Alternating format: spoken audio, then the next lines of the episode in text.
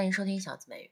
今天呢，我们也来凑凑热闹啊。最近有一部热剧叫《人民的名义》，正在热播，许多周围的人都说看到晚上的 一两点。那么呢，我也听说他讲了一些什么内容。那么今天我们来学两个单词，一个叫 bribery，一个叫 corruption。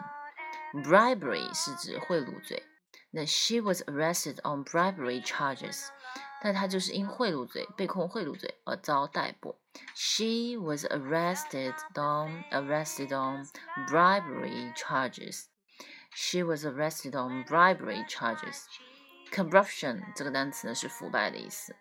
那我们要说新上任的地方检察官承诺要打击警察腐败。